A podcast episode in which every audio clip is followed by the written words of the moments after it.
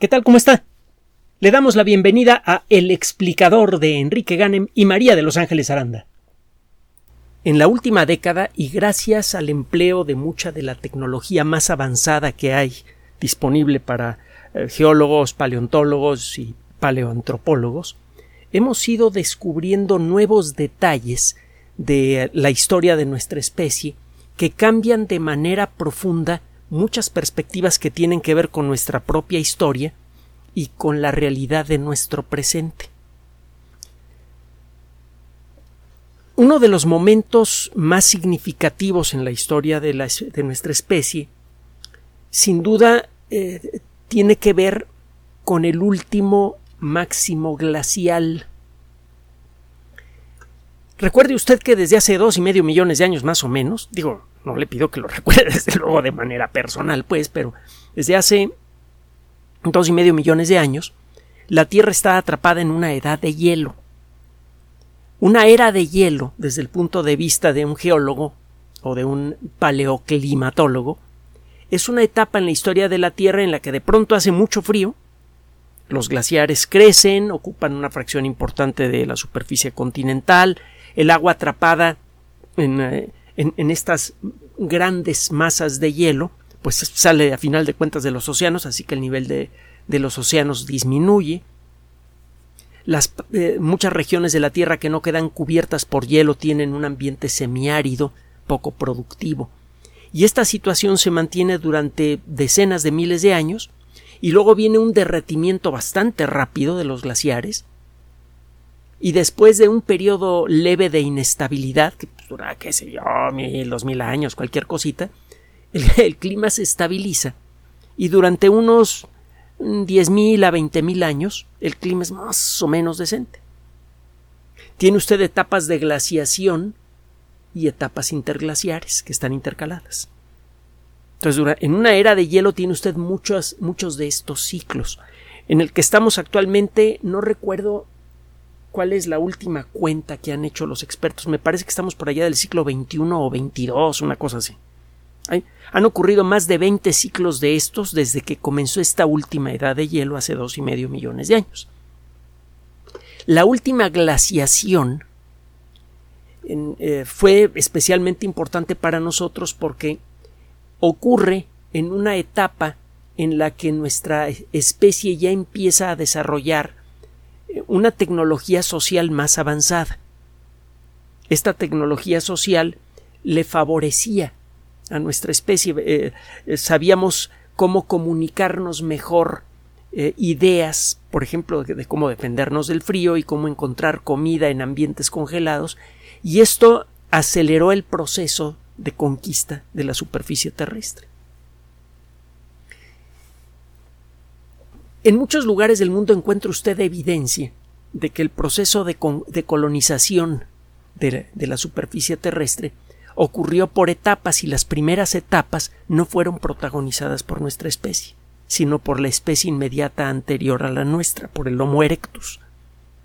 Hace poco discutíamos eh, evidencia que sugiere que el Homo erectus navegaba de manera regular entre las islas griegas en el, Mediterráneo, por ejemplo.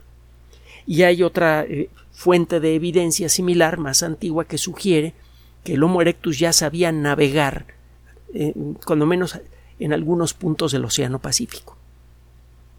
Nos parece que este proceso de colonización del planeta eh, ya tiene muchísimo tiempo y es anterior a nuestra especie, pero no se ha encontrado evidencia ni de fósiles ni de restos arqueológicos de la presencia de seres humanos antes del último máximo glaciar.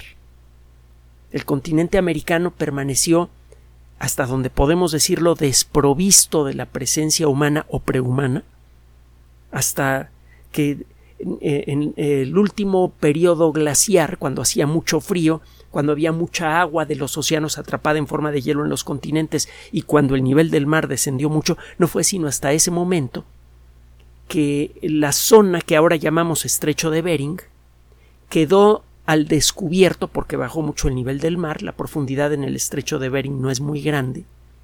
Esto, por cierto, es un problema para submarinos militares, porque si quieren pasar del océano glaciar ártico hacia el océano Pacífico o viceversa, es un, lugar ideal para aventarle bombitas al contrario, sea usted ruso o sea usted norteamericano, el pasar por allí es muy difícil sin ser detectado porque la profundidad es muy, muy baja en relación al resto del océano. Si coloca usted ahí una cadena de detectores, es muy probable que pueda usted pescar incluso a los submarinos más silenciosos cuando pasan por allí. Pero regresando al tema. En aquella época, mucha agua se queda atrapada en forma de hielo. En los continentes disminuye mucho el nivel del mar y hay muchísima evidencia paleontológica de que el, fondo del mar se convirtió en tierra firme al aire libre. El puente de, el, famoso puente en el estrecho de Bering no es un puente, simplemente el fondo del mar, poco profundo, que queda revelado por una disminución de la eh, profundidad general de los océanos. Ah, se encuentra usted allí restos de eh, mastodón y resto de un montón de otros eh, mamíferos grandes que vivían en aquella época. Es claro que estos animales no se echaron a nadar, se ahogaron y cayeron sus restos al fondo, sino que estaban allí, vivían allí.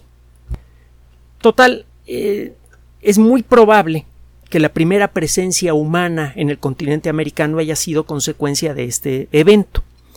Y hasta hace poco se creía que este, este puente de tierra había quedado abierto casi desde el principio del último periodo, de, la última glaciación.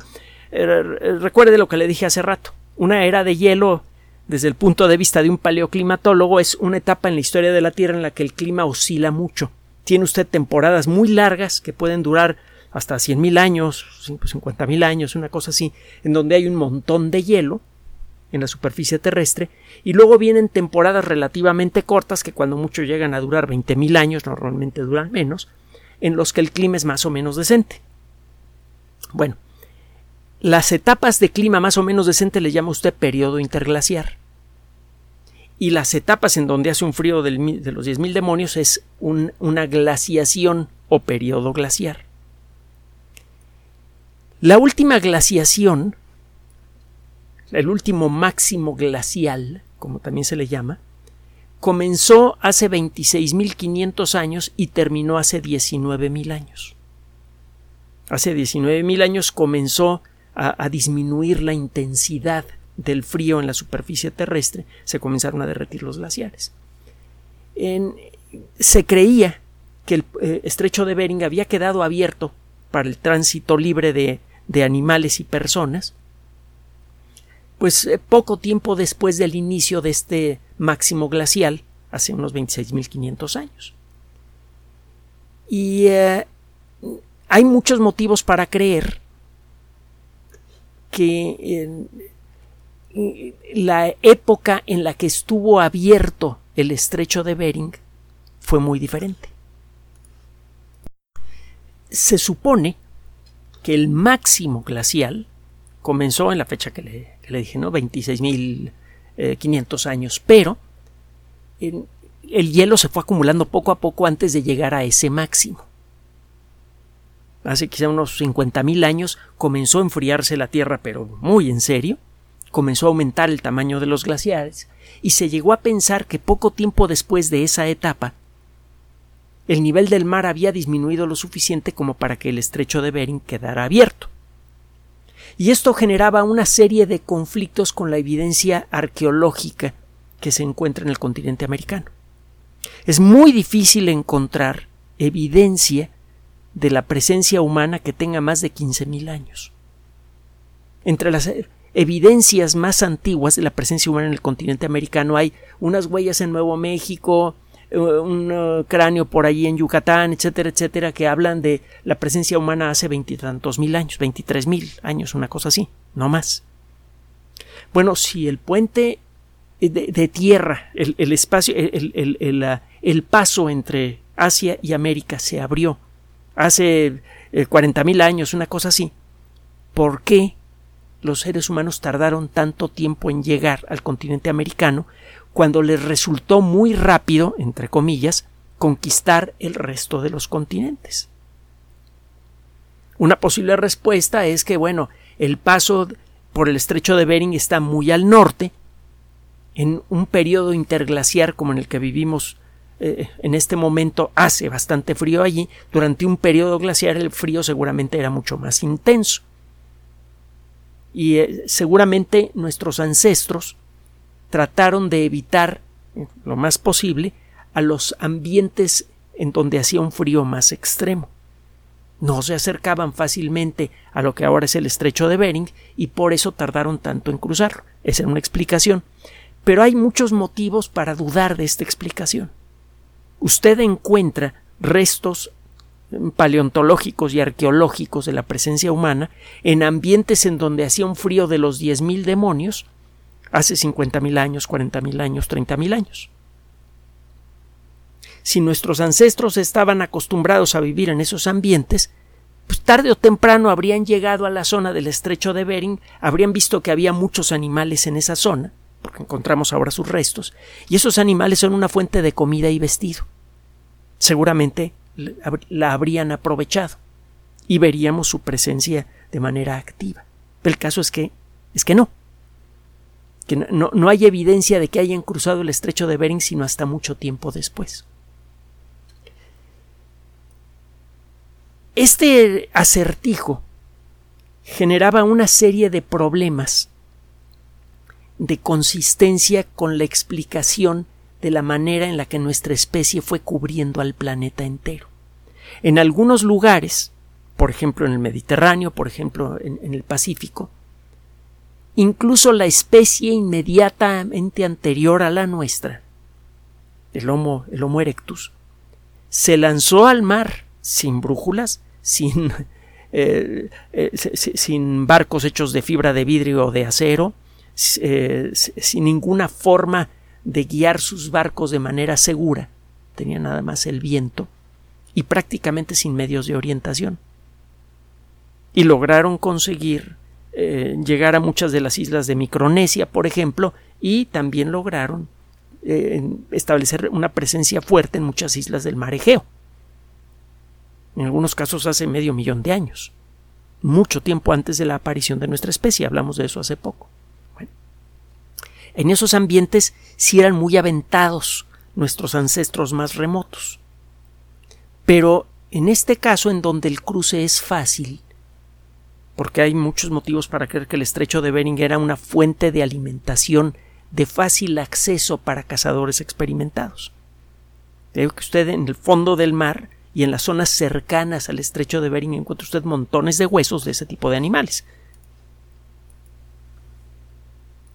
Este acertijo probablemente eh, quedará borrado de la lista de pendientes para los paleoantropólogos gracias a un trabajo de investigadores de la Universidad de California en Santa Cruz y de la Universidad de Princeton que aparece publicado en las Memorias de la Academia Nacional de Ciencias, Proceedings of the National Academy of Sciences, una de las revistas importantes del mundo de la ciencia que frecuentemente citamos. ¿Qué hicieron estos investigadores? Bueno, en principio parece imposible distinguir químicamente al agua del Océano Pacífico de la del Océano Atlántico. A final de cuentas, los océanos del, eh, del mundo están interconectados. Hay un océano mundial y les ponemos nombres diferentes a las distintas regiones, pues para, eh, para tener alguna referencia si me hablan del Océano Atlántico, ya sé que me están hablando al oriente si vivo en América y al occidente si vivo en Europa, pero por lo demás es un solo océano gigante. Hay corrientes marinas enormes que van de un lado a otro. Se antoja que la composición química general de los océanos debería ser exactamente la misma. Y lo es si no mira usted con suficiente detalle. La realidad es que, aunque no lo parezca, existen diferencias detectables en algunos detalles químicos del agua del Océano Atlántico en relación a las del Océano Glaciar Ártico o a las del Océano Pacífico, por ejemplo. Estas diferencias se deben a la presencia de distintas especies de microorganismos en el plancton. Esto es natural, eh, por mucha mezcla que haya de aguas, el que exista la misma especie de microorganismo en todas partes del mundo, en el océano mundial, es prácticamente imposible. El proceso de evolución ocurre muy rápidamente en organismos microscópicos. Los organismos microscópicos generalmente se están reproduciendo muy rápidamente y el, proceso de evolución, el ritmo del proceso de evolución depende del ritmo con el que se suceden las generaciones. Mientras más generaciones de un organismo haya en un intervalo de tiempo, más rápido será el proceso evolutivo. Naturalmente, aparecen especies diferentes de algunos microorganismos en distintas partes del mundo y se vuelven locales a esa zona. Es un proceso eh, inevitable. No puede usted tener una uniformidad genética perfecta en una zona geográfica tan grande a menos que eh, se viaje de manera consciente, planeada, que es lo que le está pasando a la sociedad humana ahora. Encuentra usted diferencias étnicas eh, sustanciales en distintas partes del mundo, pero para nuestra fortuna, el, grado de interconexión genética que hay en la especie humana sigue siendo muy alta. Viajamos mucho, nos conocemos mucho y luego pasan cosas, ¿no? Bueno, ¿para qué le, para qué le cuento si ya se las sabe? Bueno, regresando al tema. Resulta que como consecuencia de este y otros fenómenos, la forma de las corrientes marinas, el tipo de sedimentos que son descargados en el mar por los ríos, los ríos que descargan en, en algunas zonas del océano, eh, a lo mejor vienen de montañas que son ricas en cierto tipo de elementos químicos, entonces el agua en esa zona se enriquece naturalmente con esos elementos químicos que no los encuentra usted en la misma cantidad en otros océanos porque los ríos que descargan ese océano no pasan por rocas que tengan esos minerales. Por diez mil motivos diferentes, si usted hace observaciones muy precisas de la composición química del, agua que hay en, un océano y en otro, va a encontrar diferencias que son típicas para cada océano. Al punto de que si usted le da a un investigador mm, que esté trabajando en estos rollos y que tenga el equipo apropiado, dos tubitos de ensayo iguales, que tengan la misma cantidad de agua con el mismo aspecto, una del Atlántico y la otra del Pacífico, al cabo de, pocos, de poco tiempo y con la ayuda de un espectrógrafo de masas, el investigador le puede decir cuál es cuál. Los espectrógrafos de masa son aparatos que sirven para contar literalmente átomo por átomo. Es un aparato que fue inventado, lo hemos comentado en muchas ocasiones, por un eh, científico que fue además un gran deportista, que tuvo varios récords eh, eh, mundiales en, varios deportes, fue pionero en otros deportes, por ejemplo en el surfing, era bueno hasta en el golf. y, este caballero además se ganó un premio Nobel entre otras cosas. Entonces, entre sus trofeos tenía ahí su, premio Nobel.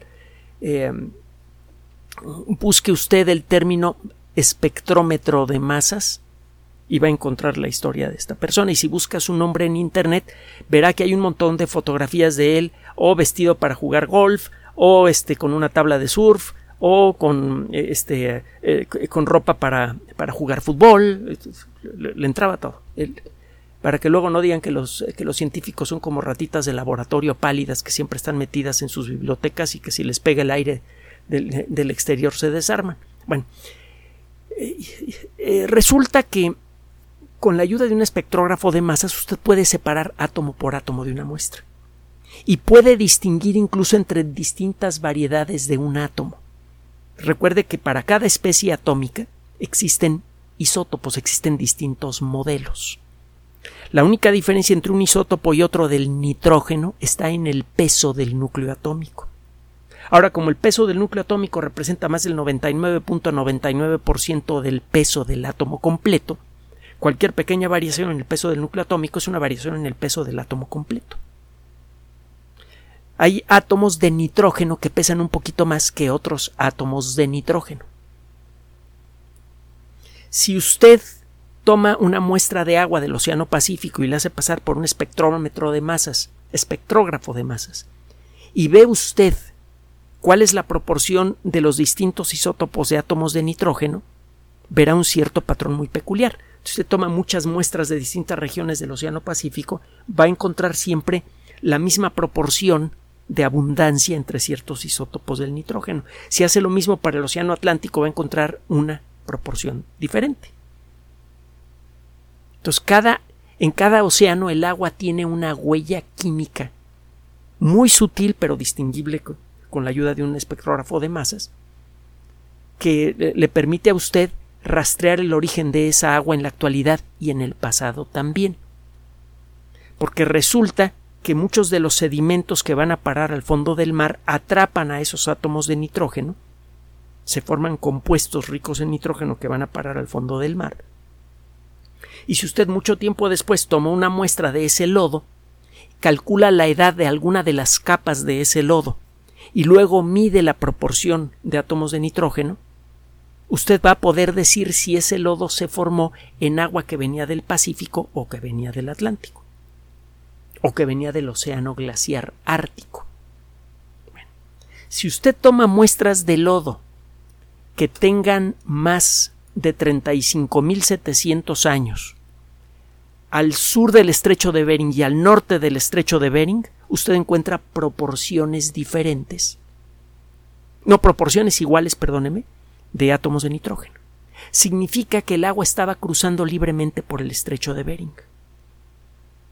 Entonces, la, firma química del agua del océano glaciar ártico se mezclaba con la firma química del océano Atlántico Norte, el océano Pacífico Norte, y el lodo que se formaba tenía esas proporciones promediadas. Usted ve eso en, en, lodo que tenga 40.000, 50.000, 60.000 años. Cuando usted empieza a estudiar lodo que tenga 35.700 años, la cosa cambia. De manera muy exacta, 35.700 años. En lodo más reciente, encuentra usted que el lodo que toma usted del norte del estrecho de Bering, correspondiente al océano glaciar ártico, tiene una firma de nitrógeno diferente al lodo que saca usted del fondo del Pacífico Norte. Eso sugiere que el estrecho de Bering se cerró al paso de agua, es decir, que el nivel del mar descendió tanto que el agua del océano glaciar ya no podía pasar al océano Pacífico y viceversa hace 35.700 años. Esto se corresponde con la poca evidencia medible paleontológica que se ha podido encontrar hasta el momento se sabe que en la zona que está ahorita cubierta por agua hay muchos restos paleontológicos porque se han encontrado algunos. Pero no es un lugar en donde sea fácil meter un mini submarino para hacer arqueología. Primero, hacer arqueología desde un mini submarino es prácticamente imposible, o hacer paleontología. Y segundo, las aguas de esa zona eh, son muy peligrosas. Las corrientes de agua entre eh, ambos océanos son muy intensas y cambian por momentos, así que un mini submarino no puede luchar contra ellas. no es una zona en donde se pueda trabajar. Se sabe que hay muchos restos allí, no se han podido estudiar. Pero sí hay sugerencia, eh, estudiando el tipo de especies que se encuentran en el fondo del mar, por ejemplo, que sugieren que el paso importante de bestias y de personas entre el continente eurasiático y el continente americano empezó mucho más tarde de lo que se creía. Pero era solo una sospecha. Gracias a este trabajo, ahora podemos tener más confianza para decir que el estrecho de Bering no eh, se, mantuvo cubierto de agua hasta hace 35.700 años, mucho tiempo después del inicio de la, de la última gran glaciación. Y esto ha resultado ser una sorpresa para unos bienvenida y para otros no en el mundo de la ciencia. Para los arqueólogos, paleoantropólogos, paleontólogos, geólogos, etc., es una sorpresa bienvenida. Porque permite reducir muchas de las de los problemas de las inconsistencias que le mencioné hace rato con respecto al hecho de que nuestra especie y, la especie ancestral a la nuestra, como que sí se aventaban a meterse por todos lados, pero no se aventaban por el estrecho de Bering. Supuestamente el estrecho de Bering quedó eh, descubierto de agua poco tiempo después del inicio de la última glaciación, hace más de 50.000 años. Y, y resulta que no fue sino hasta poco antes de que llegara al máximo la glaciación, que ocurrió esto. El estrecho de Bering, de acuerdo con este estudio, queda abierto al paso de animales y personas hace 35.700 años. Y el máximo glaciar, cuando el frío fue más, más canijo, comenzó hace 26.500 años. Es, es, decir, durante casi, nueve, eh, casi 10.000 años estuvo abierto el estrecho de Bering cuando la Tierra todavía no hacía el frío máximo que, que se sintió en esta última gran glaciación. Así que hubo tiempo para que cruzaran muchos animales y muchas personas antes de que el frío lo hiciera impasable, aunque estuviera seco. Esto empieza a reducir las inconsistencias que hay con la relativa juventud de los restos fósiles de nuestra especie en el continente americano en relación a lo que se encuentra usted en otros continentes. Pero quienes están muy molestos con este rollo son desde luego los climatólogos, porque los modelos de computación que predicen, por ejemplo, cuánto cambia el nivel del mar durante una glaciación están completamente equivocados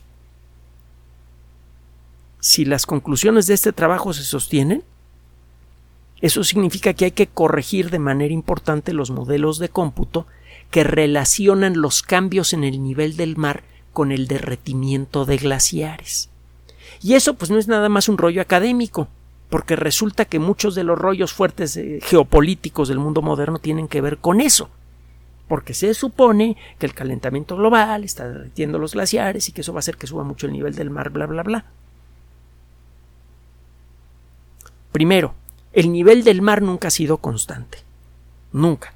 Ha variado muchísimo en centenares de metros únicamente en el último millón de años, que es nada en relación a los 4.586 millones de años de historia de la Tierra. Haga usted una regla de tres.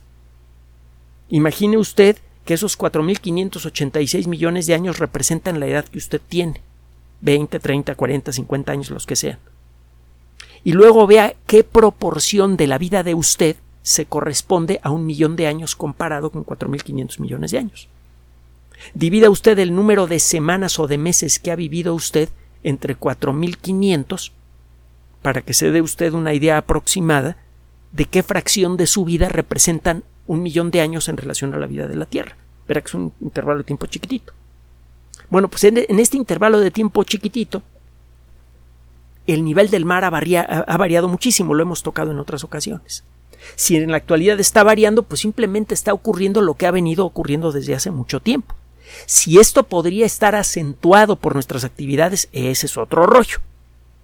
Pero el caso es que los modelos matemáticos que tenemos para decidir si estamos acelerando el cambio en el nivel del mar no funcionan bien porque no funcionaron aquí. Y es exactamente el mismo problema. ¿Cómo se relaciona el derretimiento de los glaciares con el aumento en el nivel del mar? No funciona ese sistema. Hay que cambiar. Y entonces, de nuevo, el rollo del calentamiento global antropogénico queda formalmente en duda, aunque públicamente nadie lo menciona. Pero ya sabe que para eso estamos aquí. Queremos agradecerle el apoyo que nos ha otorgado a lo largo de este año, de manera muy especial el apoyo que nos otorgan ustedes, nuestros patreones y la gente que nos apoya en PayPal, porque eso es lo que hace posible que este espacio exista. Este espacio no pretende estar libre de errores, hacemos lo posible por evitarlos, pero cuando usted escuche algo que no que, no checa bien, es por error nuestro, no porque tratemos de sesgar su opinión. Y eso, a nuestro modo de ver, es ganancia porque los medios más populares se dedican exclusivamente a sesgar la opinión del gran público. El objetivo de este espacio es el de acercarle a usted a la ciencia, buscar artículos científicos publicados en revistas recientes para que usted pueda entender lo que está pasando en la frontera del conocimiento. Gracias por el apoyo que nos han otorgado en este año, de manera especial a nuestros patrones y a la gente que nos apoya en PayPal, y eh, en el próximo año seguramente les seguiremos presentando los trabajos científicos más sabrosos que podamos encontrar en las mejores revistas científicas. Por nuestra parte, Ángeles y un servidor les deseamos que tengan salud, alegría y prosperidad. Gracias. Gracias por su atención. Además de nuestro sitio electrónico www.alexplicador.net, por sugerencia suya tenemos abierto un espacio en Patreon, el explicador Enrique Ganem, y en PayPal, el explicador patrocinio por los que gracias a su apoyo sostenemos este espacio. Puede usted descargar gratuitamente estos audios en formato MP3 en Spotify y en iTunes como El Explicador sitio oficial y en SoundCloud como El Explicador y con formato de video en YouTube en El Explicador sitio oficial.